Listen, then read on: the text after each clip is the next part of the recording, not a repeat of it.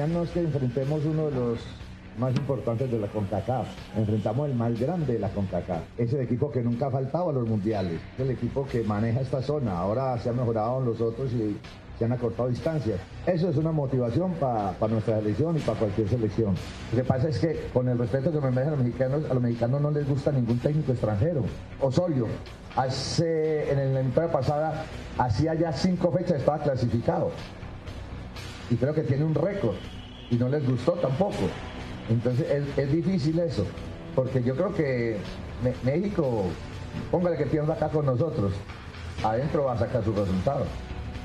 Tiene dos partidos, nunca ha estado fuera, nunca ha estado fuera, siempre ha estado clasificado. En México todos los, todos los partidos echan al Tata. En, todos los partidos no sirve el Tata y está clasificado. Entonces el futbolista, ¿por quién se la va a jugar? Hay que apoyar al técnico para que los futbolistas cojan confianza, crean en su proyecto, sean seguros porque en la misma cancha, en el mismo partido, está el técnico acá dirigiendo y los insultos son para el técnico, reflejan en el futbolista. Ese cambiadera de técnicos daña procesos. El técnico de Honduras, el Bolillo Gómez. Desde Miguel Mejía Barón, los mejores números de un técnico nacional los tiene Gerardo Martino. Bienvenidos, bienvenidos, muy buenas noches. Un placer saludarles en la última palabra, como todos los días, con muchísima información. Mañana México en Honduras podría conseguir su boleto para la Copa del Mundo de Qatar. Ya escucharon al técnico de Honduras y sobre eso es nuestra pregunta encuesta del día. Dijo el bolillo en México no les gusta ningún técnico extranjero. Eduardo de la Torre, buenas noches. ¿Estás de acuerdo con el bolillo? ¿Qué André? Buenas noches, buenas noches, compañeros. Eh, a la mitad, o sea, él se refiere al técnico extranjero en la selección. Yo diría que en la selección, al final de los procesos, no nos gusta ningún técnico, mexicano o extranjero. Salim, buenas noches. ¿Estás de acuerdo con el bolillo? ¿Cómo estás, André? Buenas noches para ti y para todos en la mesa de la agenda en casa. No, no, yo creo que en México lo que no nos gusta es la forma en la que estamos jugando al fútbol y por eso ponemos en el crucifijo al técnico, sea nacional o sea extranjero. Fernando Ceballos, buenas noches. ¿Cómo estás, Andrés? Saludos a todos. ¿Estás de acuerdo con el bolillo? No, porque si no nos gustara el técnico extranjero, no estaría llena la liga, ¿no? De técnicos extranjeros, no, para nada. Eh, eh, yo coincido con lo que dice el Yayo, ¿no? Más bien no, no, nos gusta nunca el técnico de la selección. Son 15 eh, técnicos del 2000 a la fecha. Imagínate nada más. Alejandro Blanco, buenas noches. Buenas noches. ¿Estás de acuerdo con el bolillo? No. No, no, no, no, no, no creo que no creo que pase por, por ahí o por ser extranjero, sobre todo en, selección mexicana. Yo creo que eh, también tiene que ver con la, la, forma que se juega en selección o el proyecto que se quiere en selección mexicana, pero no, no creo que pase por ser extranjero. Y también coincido con el Yayo, no es que sea extranjero, mexicano, extranjero en selección, pues no nos gusta nada. O, yo ya te lo dije, el problema no son los técnicos, ya, ya ponías ahí la gráfica, ¿cuántos han desfilado? El problema es el producto que tienen los técnicos para trabajar, los futbolistas, y hay que hacerlos responsables también. Son en este momento las 11 de la noche con cuatro minutos en la capital de la República Mexicana nos ven en todo el mundo. Es un honor, un privilegio poder saludar en vivo y en directo hasta San Pedro Sula a Hernán Darío Gómez, el director técnico de la selección de Honduras que juega mañana contra México. En San Pedro, profe, le mando un gran abrazo, buenas noches y gracias por su tiempo. Sí, buenas noches, un abrazo para todos también ya rebotó su declaración ¿eh? en todo México. Sí, eh, la verdad es que en el fútbol ponernos de acuerdo tampoco es fácil, ¿no? Y, y debía ser más específico, ¿no? Eh, el fútbol mexicano sí tiene técnicos extranjeros, más que todos argentinos, y, y en eso no es el problema. Yo lo hablo porque estoy en selección Entonces es en selección que yo digo que, que cada vez que hay un técnico extranjero no les gusta. Ustedes conocen mejor su selección que yo, pero estoy del fútbol y la veo jugar mucho porque es la, para mí es la vedette de la CONCACAF, el mejor fútbol de CONCACAF. Y también lo veo mucho y pienso que no siempre la selección juega mal, como, o sea, son conceptos personales. El fútbol es un idioma universal. Y a veces veo que la selección juega bien y tiene cosas importantes, tampoco les gusta. Entonces, ¿qué pasa? Como dice uno de los colegas, no nos gusta es todos los técnicos después de que termina el superior en selección, porque están con ese problema del quinto partido. Pero a mí me parece que la selección de México muchas veces juega bien. Por lo general casi siempre juega mejor que el contrario en nuestra CONCACAF. Y los técnicos, sí. Ay, por ahí también oí a un colega, un compañero de ustedes que, que fue, que también dijo él lo mismo, ¿no? En otro programa pudo haber sido, ¿no? Profe, mañana en San Pedro Sula, ¿va con titulares? Voy con lo mejor que tengo en el momento, dentro de lo que estoy programado, dentro de lo que estoy trabajando. Eh, tenemos una convocatoria hace varios días ya, fuimos a Panamá. Tenemos que responder con esa convocatoria entre México y Jamaica. Y estamos en, como en una conformación de cambio. Eh, la base que había antes ha desaparecido un poquito y estamos intentando tener otra base de un tipo de jugadores que, que a mi cuerpo técnico nos gusta, ¿no? Entonces, eh, esperemos que mañana Honduras dé otro paso para ir mejorando nosotros hacia el futuro, hacia el 2026.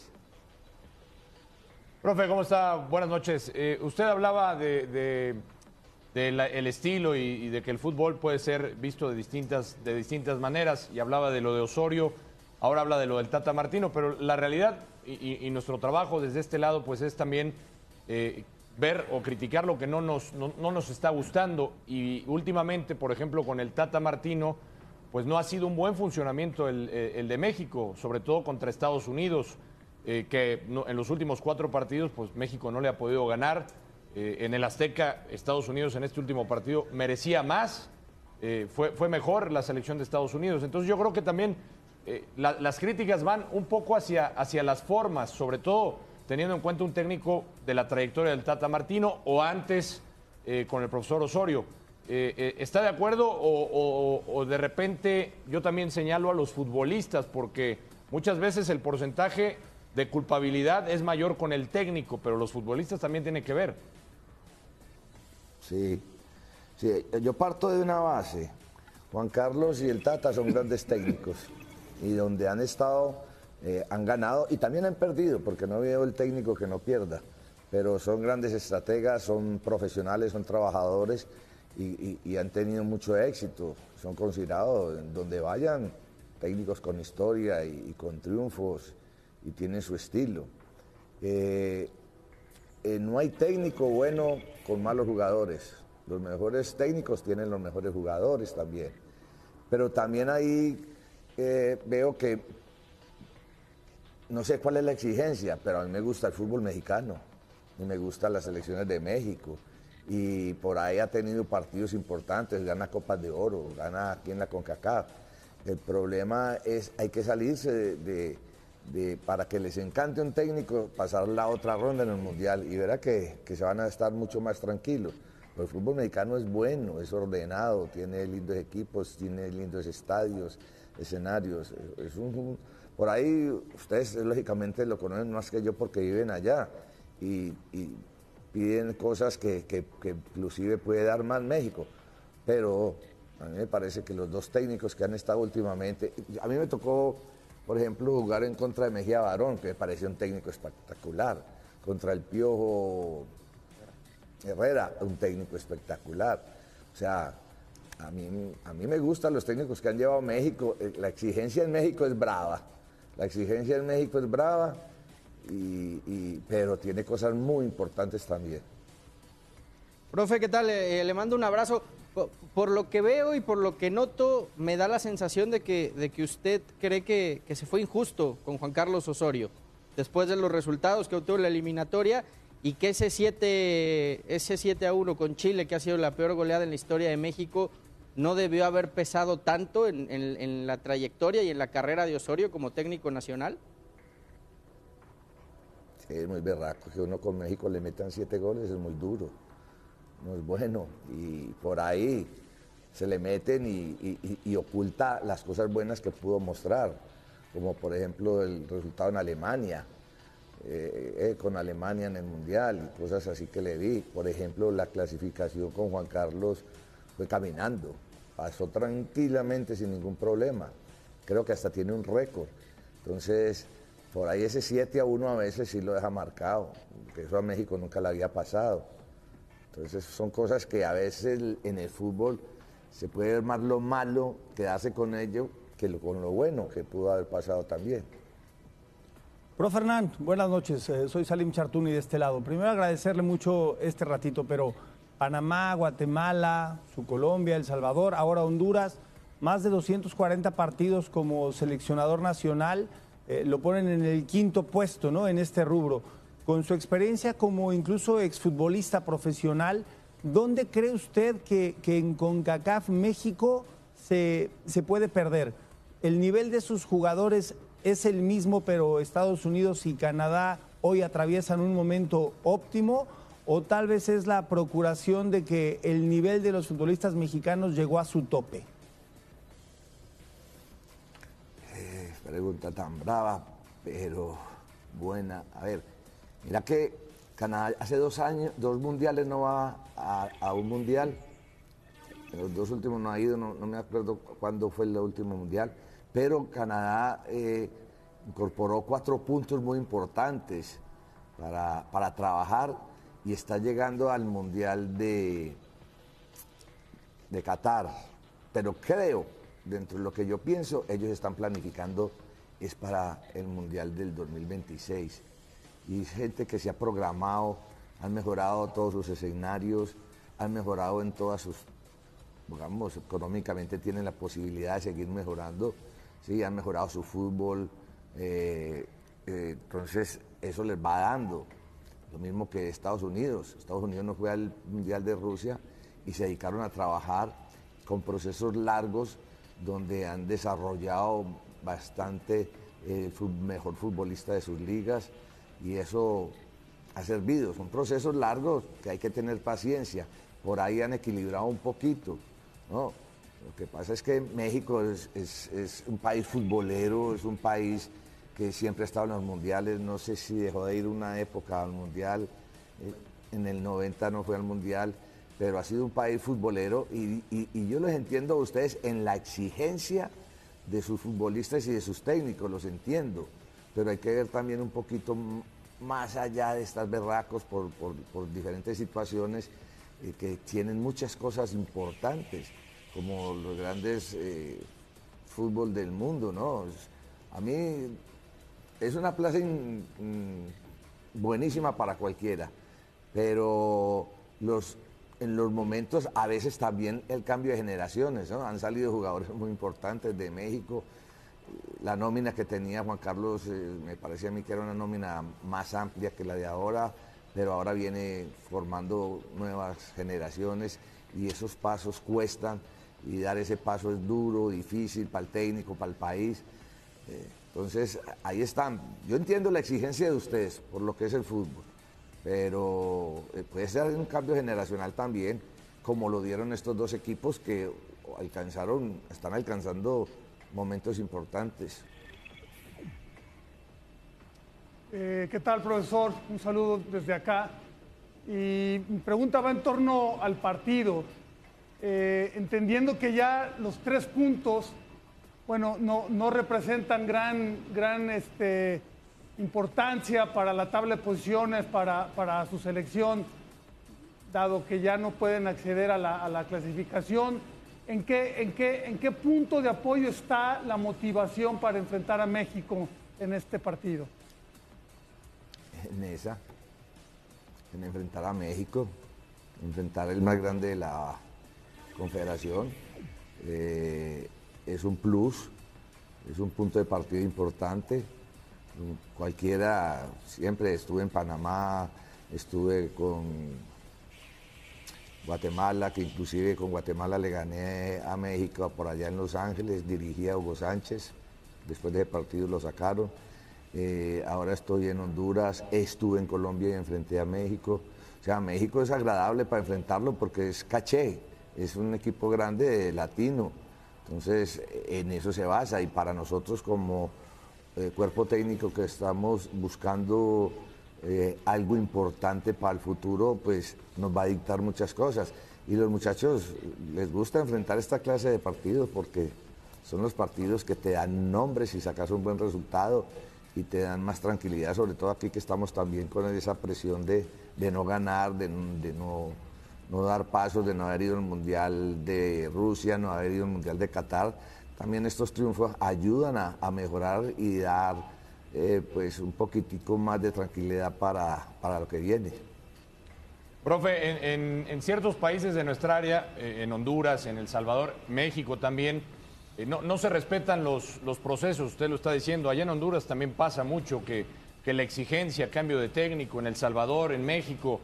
Eh, hablando de Canadá y Estados Unidos, que ahora tienen, parece ser, proyectos más sólidos. Estados Unidos, por ejemplo, con muchos futbolistas jóvenes en Europa. ¿Usted ve estas dos selecciones, por ejemplo, Estados Unidos y Canadá, llegar más lejos en una Copa del Mundo antes que México? E-, ellos están trabajando en esto y como vos haces, el análisis que haces es, verdad, es bueno.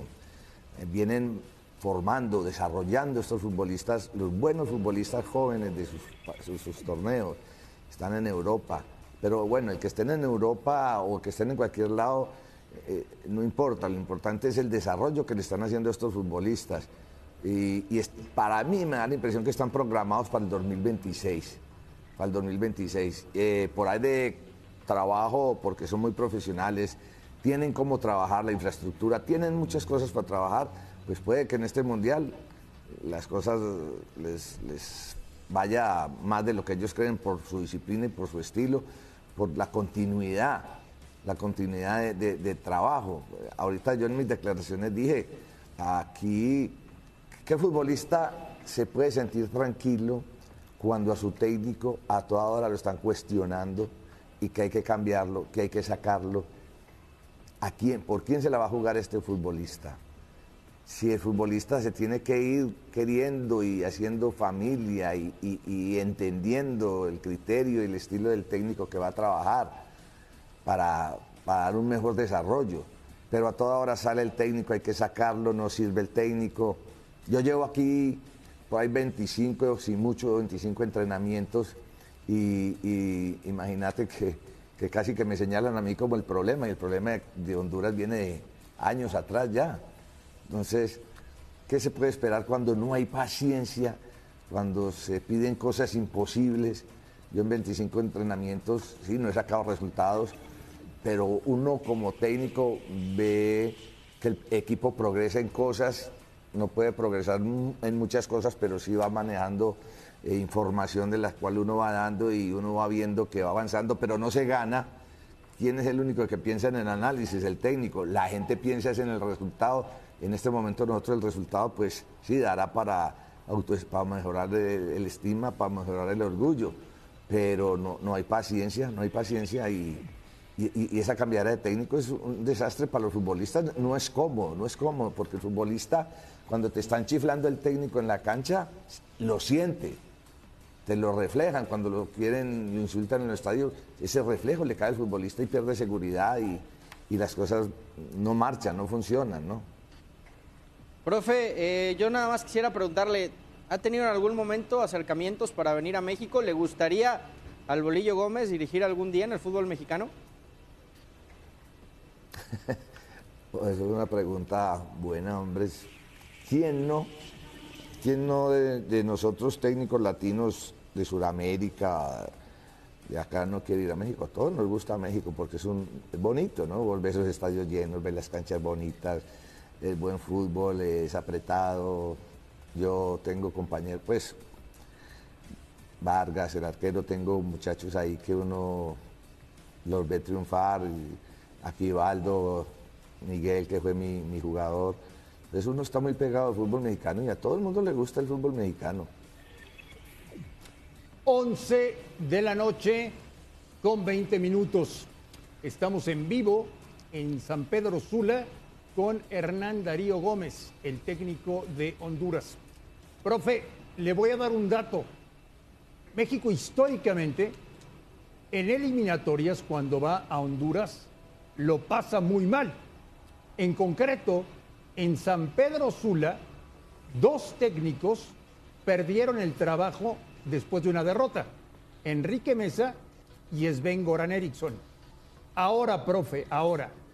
Mañana México juega contra una selección que ya está eliminado de la Copa del Mundo y no habrá gente en la tribuna por un castigo de la FIFA. Se lo pregunto, profe, ¿le espera a México un partido cómodo mañana? Eh, yo creo que México mm, es equipo grande y me, y me da la impresión de que no, la gente trata de que no sea cómodo para México. Porque uno puede, quiere dar su máxima expresión ante el grande de la CONCACAF. Y acá nosotros eh, es, es una, es una cancha difícil, no hay gente, eh, el futbolista necesita a la gente, como dicen por ahí, que es como una tarde sin sol. El futbolista necesita a la gente para que lo apoye o hasta que lo bravee, hasta que lo madre, pues, para que lo haga reaccionar. Yo soy de los que pienso que es muy aburridor ese partido mañana sin afición, que es un termómetro en la cancha, que es un termómetro en de que a veces tu equipo se te duerme y por ahí la afición te empuja. Pero bueno, vamos al partido en sí. Si es un partido, un partido incómodo para México, mañana debe ser incómodo porque, porque hemos reaccionado un poquito y no, o sea, desde que yo cogí la selección de Honduras, tuve un partido malo, malo en, Estados Unidos, que fue allá cuando nos llevaron a ese frío. De resto, ningún equipo en el juego, en el juego lo ha superado, desde que yo estoy. No se ha ganado y por eso es que no se ven los trabajos que uno ve en el juego. Mañana vamos a ver, ustedes saben que México es, ustedes mismos saben que México es más grande que todos, pero que nosotros podemos dar cosas importantes y el rival se nos presta porque motiva, motiva a jugar contra un equipo, el equipo más grande, como digo yo siempre. Hernán Darío Gómez, desde la última palabra, un fuerte abrazo. Gracias por estar en vivo con nosotros. Estamos en contacto y me imagino que nos veremos aquí en México en la Copa del Mundo del 2026. Ah, sí.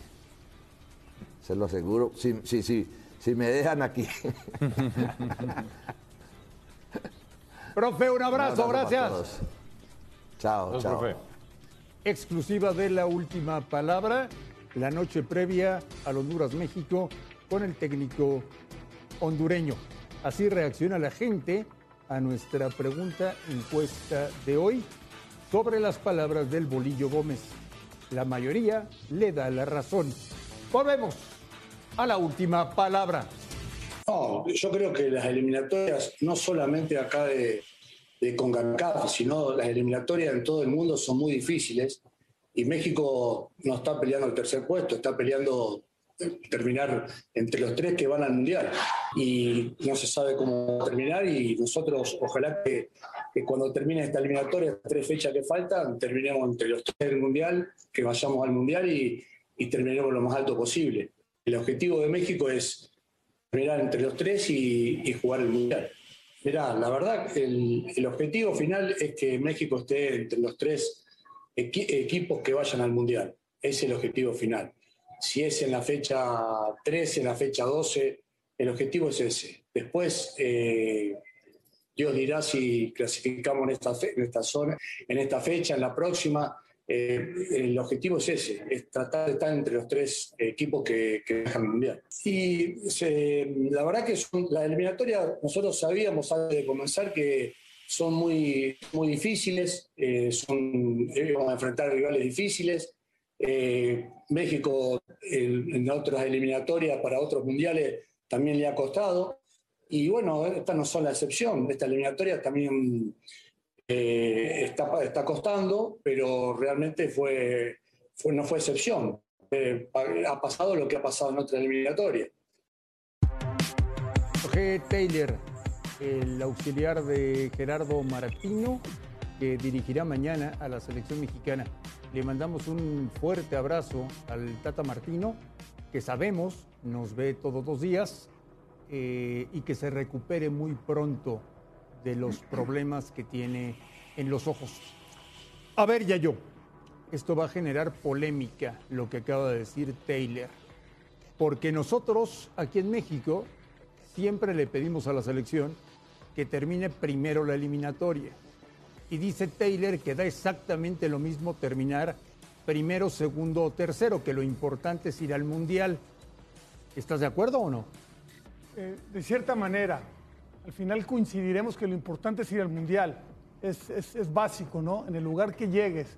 Al final es lo mismo, o sea, si te clasificas uno, dos o tres, pasas al Mundial y vas a participar igual en el Mundial. Pero yo creo que sí hay otros, otros parámetros dentro de quedar uno, dos y tres que implican cierta diferencia, ¿no? Porque después, si quedas en, en un tercer lugar, eh, eh, segundo lugar, hay como que hay menos confianza en que en el futuro puedas tener un- una, una buena actuación en el Mundial. Y eso también impacta en el equipo. O sea, eh, eh, eh, hay cosas que van, que van eh, añadidas al lugar en el que quedas. Pero sustancialmente, pues es lo mismo quedar primero, segundo que tercero. Vas al Mundial y vas a tener Pero la la misma exigencia oportunidad. tiene que estar, ya yo, en, en- en pelear por el primer lugar de la zona. Bueno, eh, ¿No? eh, sí. O sea, Está- eh, entiendo. está peleando en la exigencia, ¿no? enti- entiendo que, que- que la obligación es estar en el mundial, estar entre los tres primeros. Pero después pasamos a un término de exigencia y en, ex- en esa exigencia sí me parece que México tendría que estar siempre Yo- peleando el primer lugar. Yo por particularmente lo menos tendría otras exigencias, Unidos, ¿eh? ¿no? No, hablamos de O sea, eliminatorias. no, no, no. Otras exigencias para con la selección en la eliminatoria. O sea, ¿Como cuáles? como cuáles, te voy a decir, para mí sería más importante que el lugar, por ejemplo, ver a dos o tres jugadores jóvenes consolidados en la selección. Que ya tengan cierto proceso, que los vayan avanzando, que los vayan adelantando. Quizás seamos la- de las pocas selecciones que van a ir al Mundial que no tienen ningún jugador menor de 23 años, siendo, siendo casi Que, titular. que no lo hemos Caray. visto con el Tata Martín. ¿Qué no dato? lo hemos No lo hemos visto, visto. por ¿Qué eso. dato? ¿Qué dato? ¿Qué No dato? lo hemos qué O sea, si uno se Que- fija en todas las selecciones, que ojo, tienen eh. por lo menos uno, dos o hasta tres No, más. jugadores de 22 para abajo. Que- Nosotros no es- tenemos ninguno. Que ese es uno de los temas que se le debe de cuestionar al Tata Martino, que yo, es, que yo hubiera esperado que lo, que lo, que lo cambiara, ¿no? Que, que ¿no? que no lo ha hecho, porque un técnico que ha trabajado con equipos como el Barcelona, con selecciones como Argentina, con la experiencia. Pero es culpa que del Tata Alex. No trabaje con los jóvenes, claro, Pero, que no, también- le- pero que no se también- anime. pero voltea la liga. O sea, es que también, ¿Cómo? Si, si, si, si- aquí debutan en primera división a los 23 años. No, bueno, pues, pero una cosa es la liga. ¿Cómo van a ser producto de selección? problema conjunto. Claro, es que. Re- pero- la- pero el la- técnico tiene la esa responsabilidad, posibilidad. Pero, Eh, pero eh. el técnico nacional puede atreverse a eh, hacerlo. en Sudamérica a los 17 No me- años ya vas tarde Ah, para no, bueno, debutar, ese ¿eh? es otro no me tema. digas que Pero la bueno. Volpe no se animó a hacerlo en. Sí, sí lo hizo, en con selección. Guardado, con Guardado. Pero había más jóvenes. Este, Ahora, Salim, perdón. Salim, sí. Perdón, te iba a decir, habló de que era complicada las, las eliminatorias rumbo al Mundial. No le creo. No, bueno, hay lugares donde sí es complicado. Aquí lo no. saber. En, en Sudamérica, por ejemplo, las de A Conmebol. ver, te voy a poner, CONCACAF, te voy a poner un ejemplo, Alejandro Blanco, para que te fijes cómo son las eliminatorias en Europa. ¿Sabes cuántos partidos perdió Italia en toda la eliminatoria? ¿Cuántos perdió? Uno. Uno. Uno, sí. Y no va al Mundial. Allá, allá sí son más complicados, ¿no? Salim, por lo que le viste a México el jueves en el Azteca, ¿qué le cambiarías a la alineación? Uy. Yo- es que yo no le cambiaría. El tema es el esfuerzo y, y la potencia física que van a desarrollar en una cancha que es mucho más pesada que la Azteca. Deja tú que el estadio esté vacío o no, pero lo, la- lo pesado de la cancha te- ya te permea que modifiques. Yo, yo creo que arrancaría con Alexis, arrancaría con Antuna, que son tipos un poquito más ligeros. El segundo, más eh, racional, más pensante Alexis para generar fútbol. eh, tal vez pondría un solo punta y, y buscaría cómo acomodar un doble relevo en la contención. Eso sería. El Guti, el Guti de entrada. Eh, no, no sé si de entrada, porque el Guti es un tipo muy fuerte y es pesado. Pero de entrada te diría Alexis puede Antuna. jugar. Alex está claro. suspendido, sí. No, Antuna de entrada. De entrada. Y Ya yo. Pizarro tal vez. Estuvimos el jueves en el Azteca. ¿Qué le cambiarías a la alineación? Eh, yo sigo insistiendo por ahí ya darle más, más oportunidad a jóvenes como Angulo. Y hablo de jóvenes ya de 23, 24 años, ¿eh? Lainez, ya. Que aquí no nos atrevemos, ¿eh? Laines. Laines, puede ser, pero me, me parece que, que, el- que Lainez ha hecho menos mérito para merecer ese, esa, esa oportunidad, ¿no? Es el único menor de 23 años. Pero ¿no? Ahora, vamos. Pero, Pero- yo, yo le sigo insistiendo, yo eh, más que jugadores quizá le cambiaré esa, esa forma, ese medio campo. Sigo insistiendo en que el 4-3-3 con dos interiores no le da. No tenemos los interiores ideales para ese sistema, ¿no?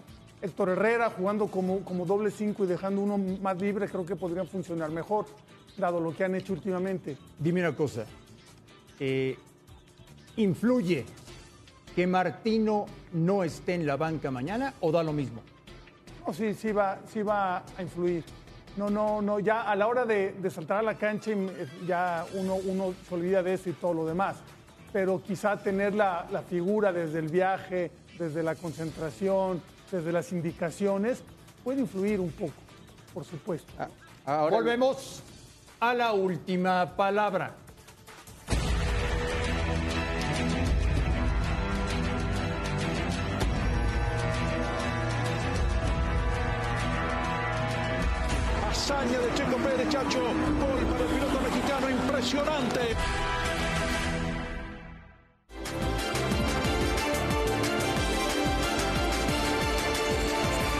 Checo Pérez, este es Verstappen, perdón.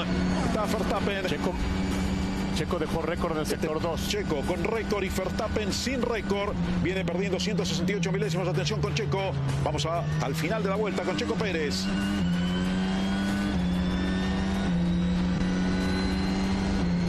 Está la línea de meta. Primero Pérez. Le sacó la bola Ferrari. Impresionante lo de Checo Pérez. Le bajó 25 milésimas. Impresionante el piloto mexicano. Hazaña de Checo Pérez, Chacho. Gol para el piloto mexicano. Impresionante. El sueño, el sueño de Checo Pérez se hace realidad. La primera pole position en una pista de esas que le gustan, de alta velocidad, de alta exigencia y la verdad es que es un trabajo fenomenal. Récord en el sector 2, 28-3, récord en el sector 3 con 27-5 y así está la alegría de la gente en el equipo Red Bull. Primera pole position para Checo, primera pole position para México en Fórmula 1. Le hizo 25 milésimas a Leclerc por dos décimas de Sainz. Bueno, no hay que traducir, ¿no? Muchas gracias, bien hecho, le decía Christian Horner. Qué bárbaro. Ahí está Checo Pérez, señores, el poleman del Gran Premio de Arabia Saudita. Chacho, una alegría para México y para Latinoamérica. Y para Checo es un tremendo resultado porque este es eh, un producto del gran trabajo que ha hecho para esto que era una asignatura pendiente. Todo el mundo hablaba de las malas calificaciones o de las pobres calificaciones de Checo. Bueno, pues hoy se quita ese fantasma de encima y Checo entra al selecto grupo de los pilotos que logran marcar pole position. Para México también un eh, motivo de suma alegría porque es la primera bajo la bandera tricolor y la consigue Checo Pérez.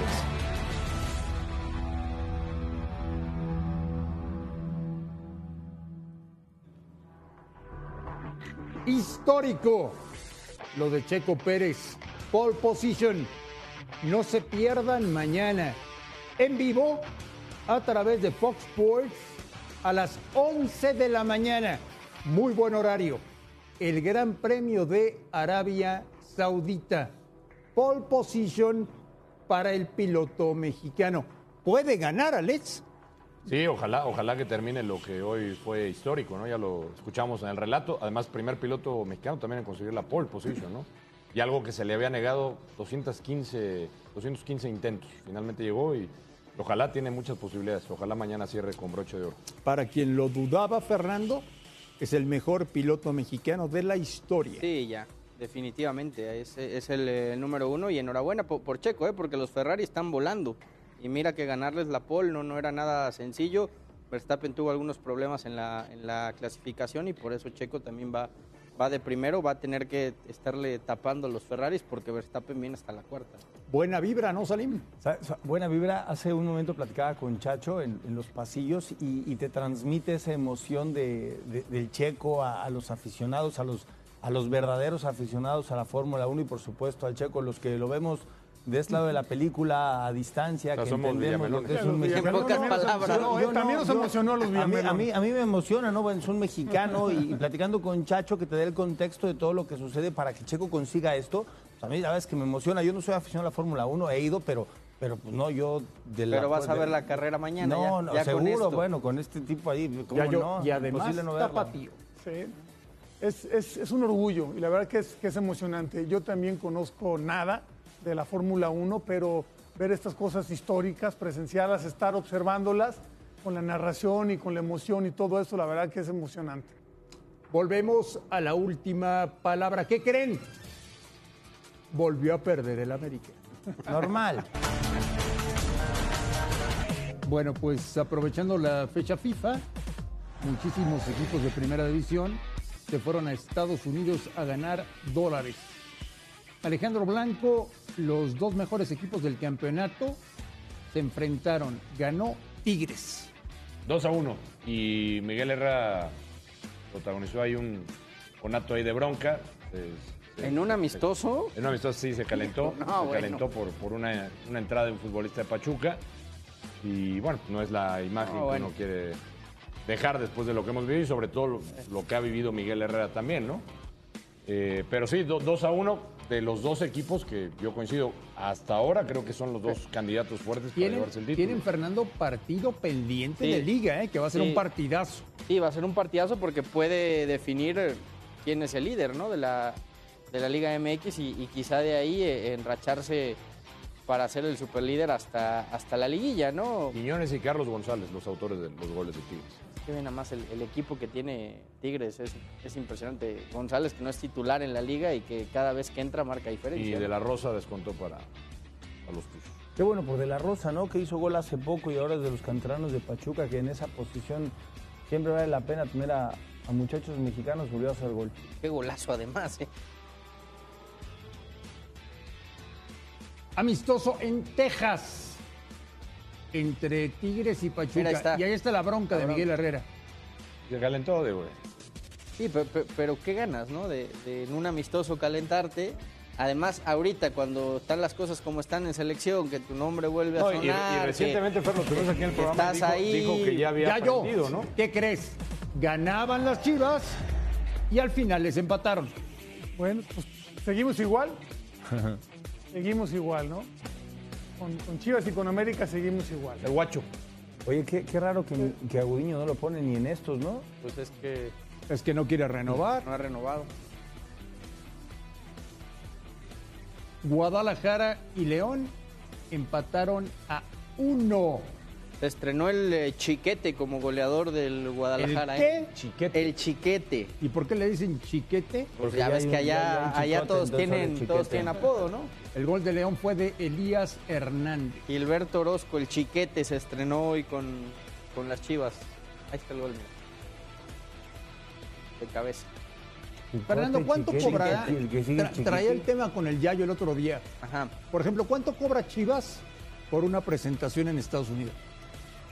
Híjole, buena pregunta. Pero abajito del millón debe de andar, ¿eh? ¿En Por ahí serio? en el millón, más o menos. ¿Tanto? Son las Chivas, André. Ya. Mira. Sí, sí, son las chivas. Si, si la selección, nombre, es si, el la, nombre. si- si la selección cobra 3 millones, pues Sí. de ahí para abajo, ¿no? Caray. Penal. El más responsable El gol de de todos. Elías, Elías. Hernández. Salim, ¿qué crees? ¿Mandas a pausa de una vez? No. Volvió a perder el América. Vo- Voy a ser muy honesto con, con mi banda americanista y con todos mis amigos. Eh, este, al minuto 12, eh, Oscar trata de tapar una llegada de Jansen, pero Monterrey es muy superior. El planteamiento del profe Bucetich hace un equipo muy dinámico, muy versátil. Esta es la acción del gol. entra muy solo, no hay quien le salga a tapar, define de villarista, nadie lo presiona, uno por cero, cruzado, no puede hacer nada, nada Oscar. Y, por si fuera poco, otra vez Jansen les guarda la pelota y en un disparo potente y abajo el platanito les hace el 2 a 0. En este momento le cambié al canal porque América no juega nada. Jansen distribuyendo, ¿eh? Muy bien. Te digo, pero América ¿Cómo? no. ¿Tú le cambiaste de canal en un partido del América? Eh, Imagínate, le marqué a Alex Blanco para preguntarle qué película podía ver. Me recomendó una muy buena que seguramente al rato que llegue la voy a ver. Pero a pesar del gol del descuento, América le ganó a Toluca, un Toluca muy débil, muy frágil, muy endeble. Esta es una entrada durísima sobre Otero. Es, ¿Se lesionó? eh, sí, sí, claro. Es, es accidental, por supuesto, no, no es eh, de, de- de mala fe. Pero a pesar del gol del descuento y que es muy insistente América y que trata de llegar, no, no le alcanza para más. Le ganó un Toluca que está en plena reconstrucción y, y América no le no, tenía los vientos de. Es un atajadón de Partidos, amist- suplente. pa- partidos amistosos están muy bonitos y todo. Yo no, yo no entiendo, ¿eh? Y estoy molesto con la producción. Pendiente de Pumas de la fecha 9. No hemos hablado del partido. No dio momento. mucho para Yo- hablar, Alex. No, bueno, pero, pero es un partido de la liga pendiente y hablamos de estos amistosos intrascendentes. Ah, pues juegan los dos, juegan los dos más grandes, pues ¿qué quieres? que El hagamos? América, por eso, intrascendentes. América, igual, sin ganar. Chivas, le sacan el resultado. Pero- ¿Para pero- qué? Si ya, pero- pero- ya sabemos en qué, vamos, en Pero, qué va a pero terminar. ¿viste el de Liga? ¿Para qué ¿Pero hacemos viste lo el? Pumas Mazatlán? Sí, porque, O sea, de, insisto, de pero es un verdad quieres partido que de hablemos. liga Pe- pendiente. pe- Pero, quieres que hablemos de lo que vimos en el Sí, Pumas sí, Mazatlán. quiero hablar de eso, No, estoy en- pues, Mira, y mira que a la América ya, ya le importa salir de la mala racha, que al medio tiempo Ortiz hizo tres o cuatro cambios intentando revertir la situación. Entró Fidalgo, entró Reyes. Jóvenes. O sea, eh, No eh, pasa nada. Quiso dar la vuelta, pero No igual. pasa ¿eh? nada. Mejoró un poco, pero No pasa ahí. nada. Volvió nada, a perder el América. Volvemos a la última Ahora sí ya palabra. venimos con los Pumas.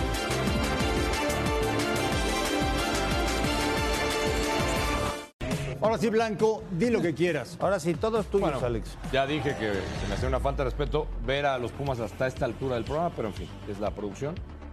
No hay más que decir. Eh, Pumas, Seis, Pumas seis tenía- partidos sin ganar. Sí, Pumas se, tenía se le está cayendo a Lilini y el equipo. Es que yo creo Va que por sí. CONCACAF. Va por CONCACAF contra Cruz Azul y va a ser complicada esa serie, pero yo creo que siguen jugando y proponiendo. Tuvieron el primer tiempo, tuvieron por lo menos tres oportunidades claras. El segundo para, se cae. ¿eh? para sacar la ventana en el segundo tiempo se caen, pero tampoco es que Mazatlán haya sido superior, ¿eh? Mazatlán Me- tiene mejoró, mucho ¿eh? que corregir. Mejoró en el segundo Mazatlán tiempo, y pero logró- logró el empate. Pero tiene mucho que corregir Mazatlán todavía. Pumas igual, Pumas tiene pendiente y tenía Sí, que sacar este partido. Acaba- para- El caballero acaba de llegar a Mazatlán hace media hora. Alex Lilini lleva aquí año y medio dirigiendo a los muchachos. Pero- que jugó pero- mal Pumas, como dije yo hace un momento que América Este es fue el un primero de. Rubalcaba, que no, que no está fuera de lugar, creo que no lo, lo ve bien el árbitro, los asistentes y el VAR. Un pase filtrado a Rubalcaba. Qué buen control. muchacho. segundo Y qué- gol. y qué segundo buena gol de. Rubalcaba. Qué buen control. Sí. Contundente, ¿no? Como Y, y luego llegaría el gol de Mazatlán. A mí me parece una desatención. Primero del arquero que sale mal, luego se equivoca Mozo y cae un autogol de Palermo que había jugado buen partido, de Palermo Ortiz. Así le empatan a Pumas. Ya saben ustedes, no jugó Talavera porque está con la selección en Honduras. Está con la selección. A mí, yo creo que ahí si se equivoca Julio, pues deja mal, no, no sale como. Qué raro el horario. Era difícil Pero, para salir. pero ya fue en segunda jugada el gol, ¿no? Que pudo Sí. haberse remediado ahí. Mozo también se regala. Se regaló Mozo. Se regala un Y, poco. y tenía que ganar Pumas, ¿eh? Para mejorar su Así, posición en la así tabla. la tabla, Blanco. Sí, no, no, no, no pintan bien las cosas, por eso te digo, tenía que mejorar para meterse entre los ocho primeros. Ahora, Pumas ha sido su tónico últimos campeonatos, ¿no? Parece que ya no arranca, parece que se desinfla, parece que no está y termina haciendo cosas al final del campeonato y termina Pero, calificando. pero yo creo, igual que André, creo que están apostando Y, por y la es- CONCACAF. y sería lo ¿Cómo- más cómo apostando inteligente. por la CONCACAF? No, si No, no. estás vivo en el torneo. Creo igual, no, yo creo no. que deben yo- apostar es por lo los más dos. inteligente. Estás a, a cuatro partidos de ser campeón, de ganar un ¿Y título no internacional. juega, No, sí, pero, Ah, pero bueno, está bien. No puedes arriesgarte contra Estás a cuatro partidos de ser campeón, de ir al Mundial de Clubes, de traer un título Con todo internacional. respeto, Cruz Azul juega mejor, desarrolla mejor. Más No, no, mejor. no, no, no. Hay que darle- CONCACAF no- en ¿en qué CONCACAF no- es que haya jugado mejor Cruz Azul tampoco. Y en la ¿eh? liga también. No, y en la liga también. Estamos hablando de En la liga también. Hay que darle En más valor al título bueno, lo que pasa es que a ti- internacional. a ti no te gustan Ándale, los Pumas, Por cierto, ¿cómo no? con No. ellos. No. En abril, Son un desastre. las semifinales de la CONCACAF Liga de Campeones por la pantalla de Fox Sports. Volvemos a la última falta palabra. Pumas en.